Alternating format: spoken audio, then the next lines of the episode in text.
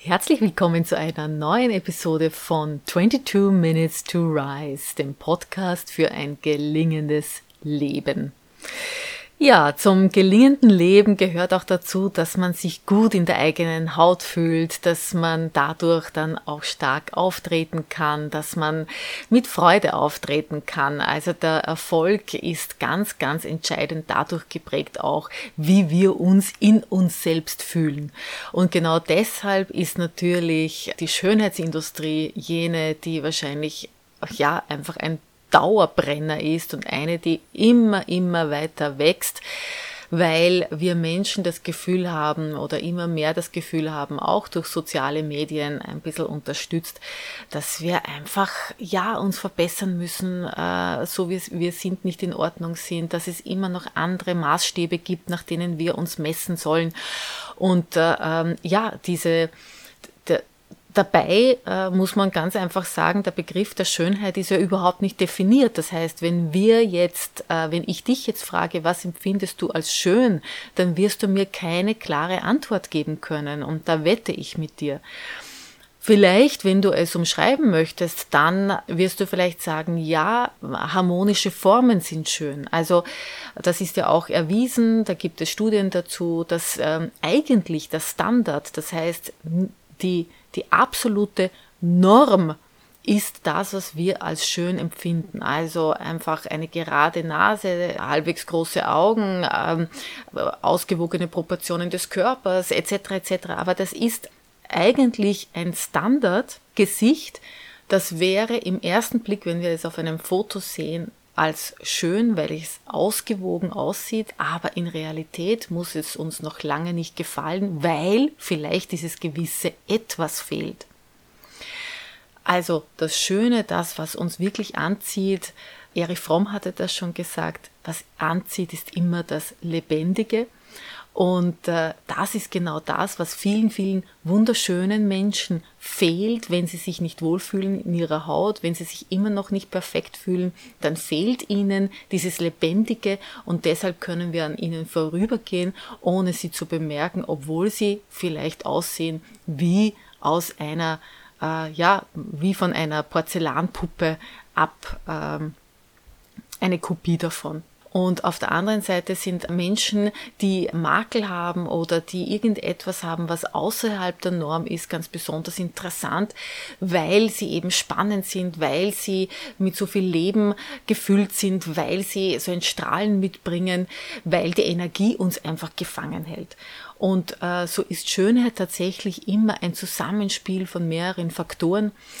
Ich kann mich noch gut erinnern, 1999 muss das gewesen sein, in Italien, mein damaliger Freund schaut mich an und sagt, Martina, und ich habe mir gedacht, jetzt kommt ein Kompliment, weil er mich so liebevoll und lange angeschaut hat. Und dann sagt er, Martina, es ist eigentlich überhaupt nichts in deinem Gesicht richtig schön. Aber, und ich habe mir gedacht, ja, ich muss ihm recht geben, denn ähm, das habe ich mir auch immer wieder gedacht. Die Nase ist zu groß, die Augen sind zu klein, das Gesicht an sich zu schmal, die Stirne, die Stirne zu hoch, die Wangenknochen zu wenig ausgeprägt. Ähm, das, was wirklich sehr schön ist an meinem Gesicht, sind die Ohren, finde ich, denn die sind sehr klein. Aber er hat dann gesagt, aber das Gesamte, es passt so gut zusammen und deshalb siehst du wunderschön aus.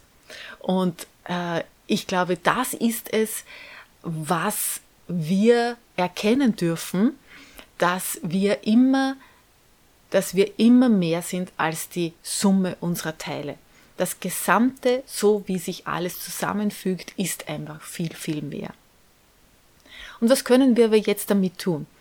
Ich habe 1993 habe ich das erste Training mit Models gemacht, also es ist schon wieder fast 30 Jahre her und es war ausschlaggebend äh, für die Entwicklung des Charisma-Konzepts. Und dieses Charisma-Konzept, das ist eine Weiterentwicklung eines Konzepts eines Schönheitschirurgen, der 1962 die Psychokybernetik entwickelt hat, nämlich Dr. Maxwell Maltz. Und er hat festgestellt, dass nur ein Teil seiner Patientinnen nach einer Schönheitsoperation sich schöner gefühlt hat als vorher. also zufriedener in ihrem Körper waren als vorher. Und das hat ihn sehr nachdenklich gemacht und hat ihn erkennen lassen, dass es gar nicht so sehr um das faktische Äußere geht, sondern eher um das eigene Bild von sich selbst. Also dieses viel besprochene Selbstbild, das wir in uns tragen und das bei vielen Menschen einfach mit der Realität, mit der objektiven Realität nichts zu tun hat. Und daher auch wieder wunderschöne Menschen, die sich aber nicht wunderschön fühlen, deshalb auch nicht so gut fühlen, werden dann auch nicht entsprechend auftreten und deshalb äh, werden sie auch keine solche Anziehungskraft entfalten. Andere Menschen, die sich wunderbar in ihrem Körper fühlen, die sich in den Spiegel schauen und sich lieben, die werden eine Schönheit entfalten nach außen, die faktisch vielleicht gar nicht nachvollziehbar ist, die aber einfach da ist und die auch jeder spürt, der mit diesen Menschen in Verbindung tritt. Und deshalb ist es auch so schwierig. Die Schönheitsoperationen nehmen ja zu und noch dazu äh, mit immer jüngeren Menschen. Und die Frage ist einfach, wie glücklich äh, diese jungen Frauen, mehrheitlich sind es ja Frauen, die äh, etwas machen lassen, werden, wie glücklich sie also in, in, ihrem Körper sein werden, wenn sie in jungen Jahren schon so das Bedürfnis haben, diesen Körper einer bestimmten Norm anzugleichen, weil er ihnen so nicht gefällt.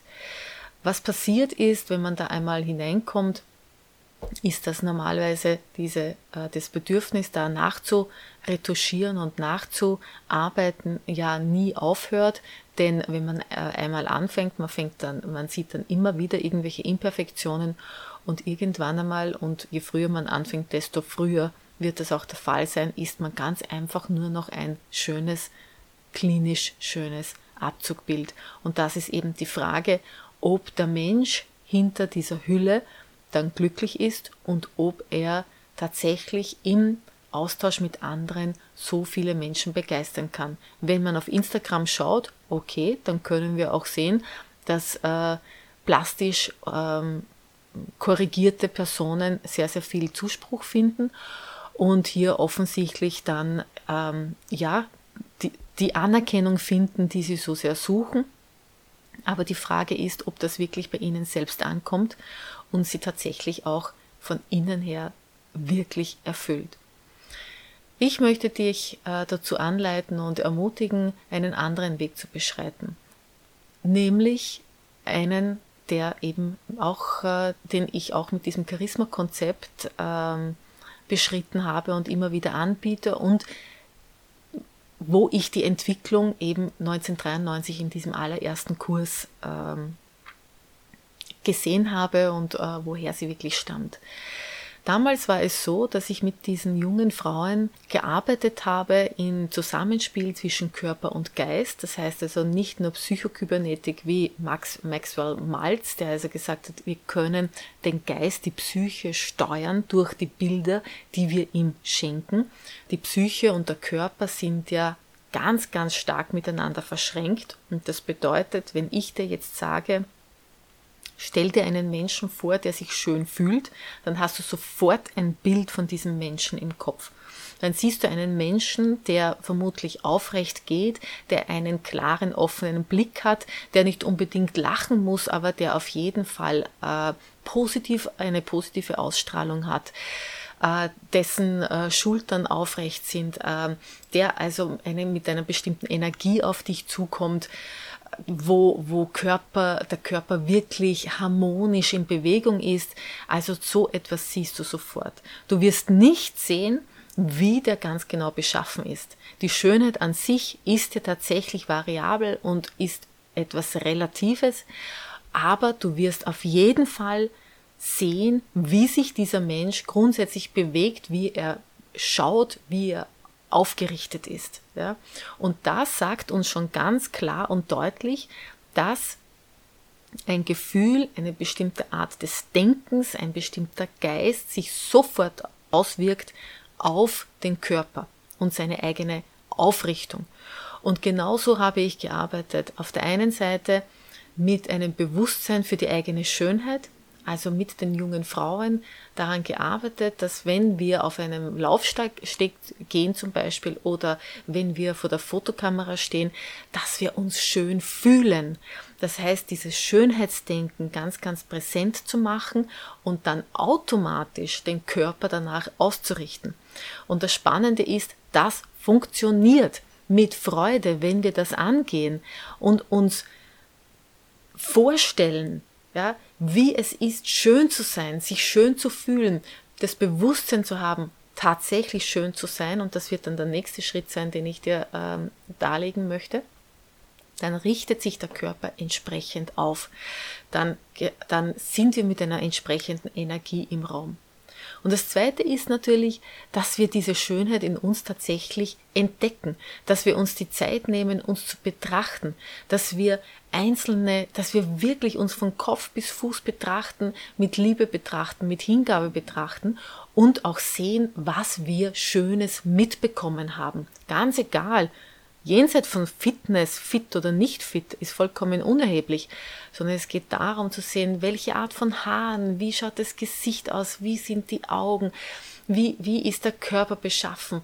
Ja, und dann kann ich natürlich auch das Beste herausholen. Und das bedeutet wiederum, mit Hingabe, ja, zu sehen, wie kann ich diesem Körper die beste Kleidung anbieten? Wie kann ich meinem Gesicht die beste Pflege geben? Und das bedeutet nicht, teure Cremes zu kaufen und irgendwie in Kosmetikerinnen zu investieren, sondern ganz im Gegenteil, selbst mit einer Zartheit, Sanftheit, Hingabe, mit einem Genuss, sich dem eigenen Körper zuzuwenden, beim Haarewaschen, beim, beim, beim äh, Gesicht vorbereiten, äh, beim Gesicht waschen, beim Eincremen, ja, ob das jetzt eine leichte Massage ist, also etwas sanfte Berührungen, also etwas, womit wir uns selbst gut tun, weil wir erkennen, was wir uns selbst für einen Schatz, was wir für uns selbst für ein Schatz sind.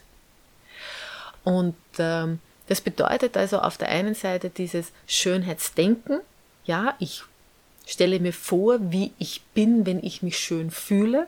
Das zweite ist tatsächlich diese Schönheit in mir zu kultivieren, zu entdecken und zu kultivieren. Und da kann ich mit ganz egal was anfangen.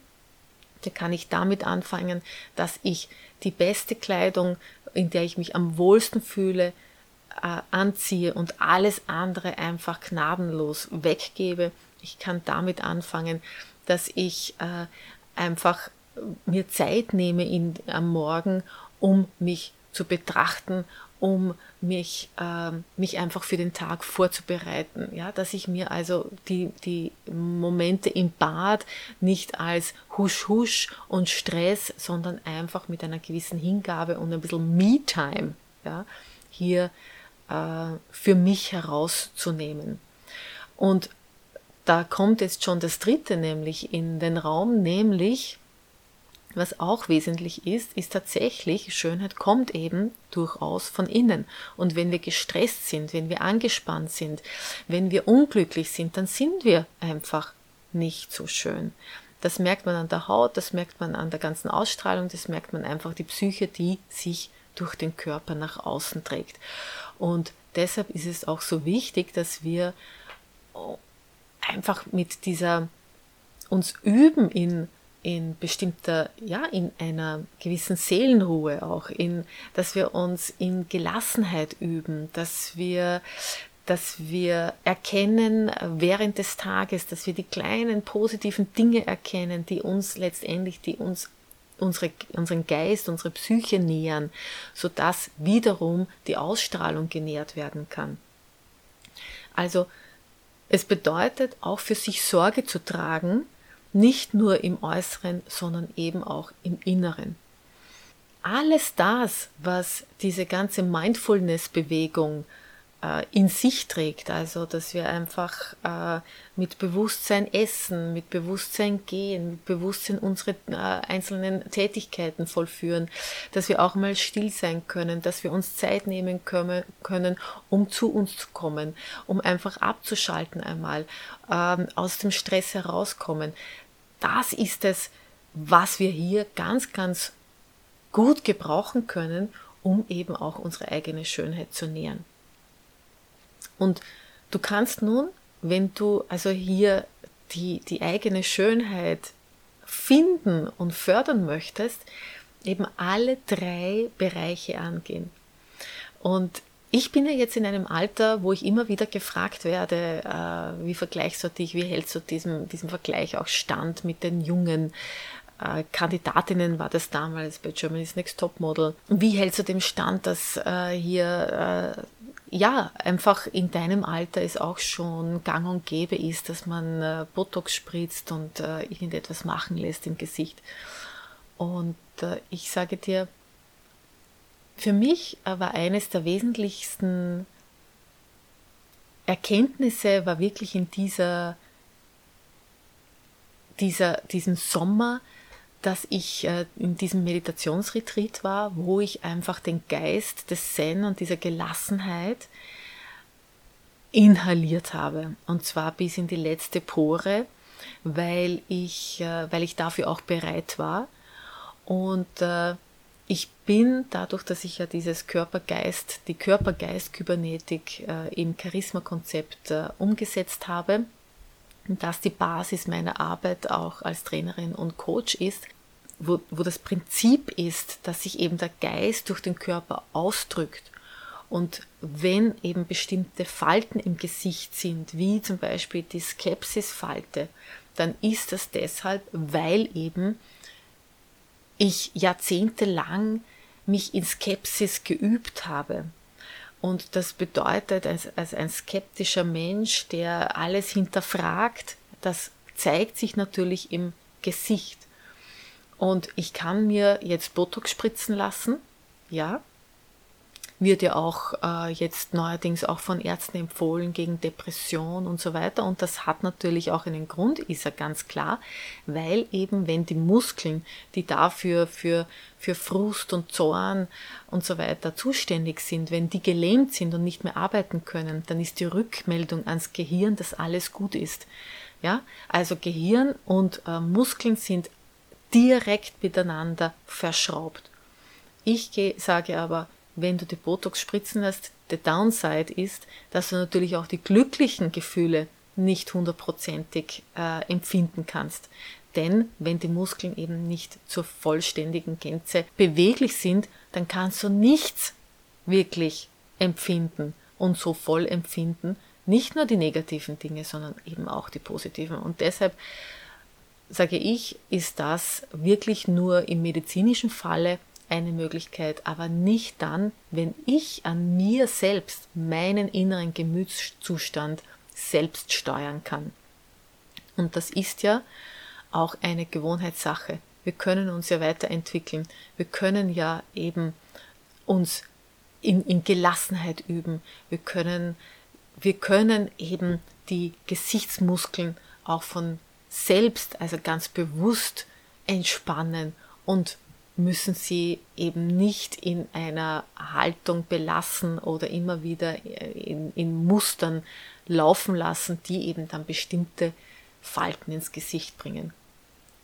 Dass das Gesicht, wenn es älter wird, Falten hat, ist ganz natürlich und ich denke, darin liegt auch der Charme, denn in den Falten, die unser Gesicht trägt, dort zeigt sich auch das Leben, das wir gelebt haben. Dort zeigt sich auch eine Reife und dort zeigt sich auch, wie ein guter Wein, ja, dass er reifer wird und voller wird und vollmundiger wird. So kann man auch in reifen Gesichtern lesen. Ich finde, da ist einfach so, so viel drinnen. Äh, Gesichter von Menschen, die gut mit sich gelebt haben, finde ich einfach wunderschön, je älter das sie werden. Und die Jugend hat ihre Vorzüge, aber eben auch das Alter und jedes Alter hat die eigene Schönheit. Und dazu müssen wir eben auch stehen. Dazu dürfen wir stehen. Niemand muss, aber ich möchte dich wirklich anhalten dazu, ja, dich selbst einfach in der ganzen Fülle des Lebens, das du mitbringst, zu umarmen. Und davon abzusehen, irgendetwas Künstliches zu machen, bevor du nicht einfach so für dich das Beste gemacht hast.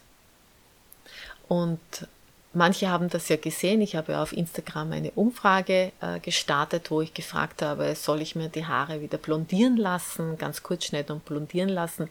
Ich habe mich fürs Kurzschneiden und gegen das Blondieren entschieden und zwar auch ganz bewusst, weil äh, ich schon längere Zeit damit hadere, dass ich meine Haare immer wieder äh, blondiere, weil es erstens für die Haare schlecht ist, zweitens für die Umwelt schlecht ist und es im ersten so ganz frisch auch sehr künstlich ausschaut und das äh, war mir immer, immer ein Dorn im Auge. Gleichzeitig war das aber auch ein Sicherheitsanker für mich. Also ich habe einfach als ähm, mit kurzen blonden Haaren begonnen zu modeln. Das war etwas, wo ich weiß, dass das auf Fotos gut aussieht und deshalb natürlich mir auch eine gewisse Sicherheit gibt. Und ich habe mich jetzt dazu entschieden, diese Sicherheit in mir anders zu nähern und eben nicht von blondierten Haaren zu kommen, die einfach ich nicht mehr für mich äh, als ähm, für mich tauglich empfinde, sondern diese Sicherheit und diese Schönheit von innen zu nähern durch eine natürliche Ausstrahlung eines Menschen, der ganz und gar zu sich selbst steht, sich mit Hingabe sich selbst auch widmet und äh, auch dieses Schönheitsdenken immer mit sich trägt. Das bedeutet also einfach dieses Gefühl, schön zu sein, einfach in sich fördert und nährt. Und damit wünsche ich dir nun eine wunderschöne Woche, in der du in die Welt hinausgehst und sie mit deiner individuellen Schönheit beschenkst. Danke dir.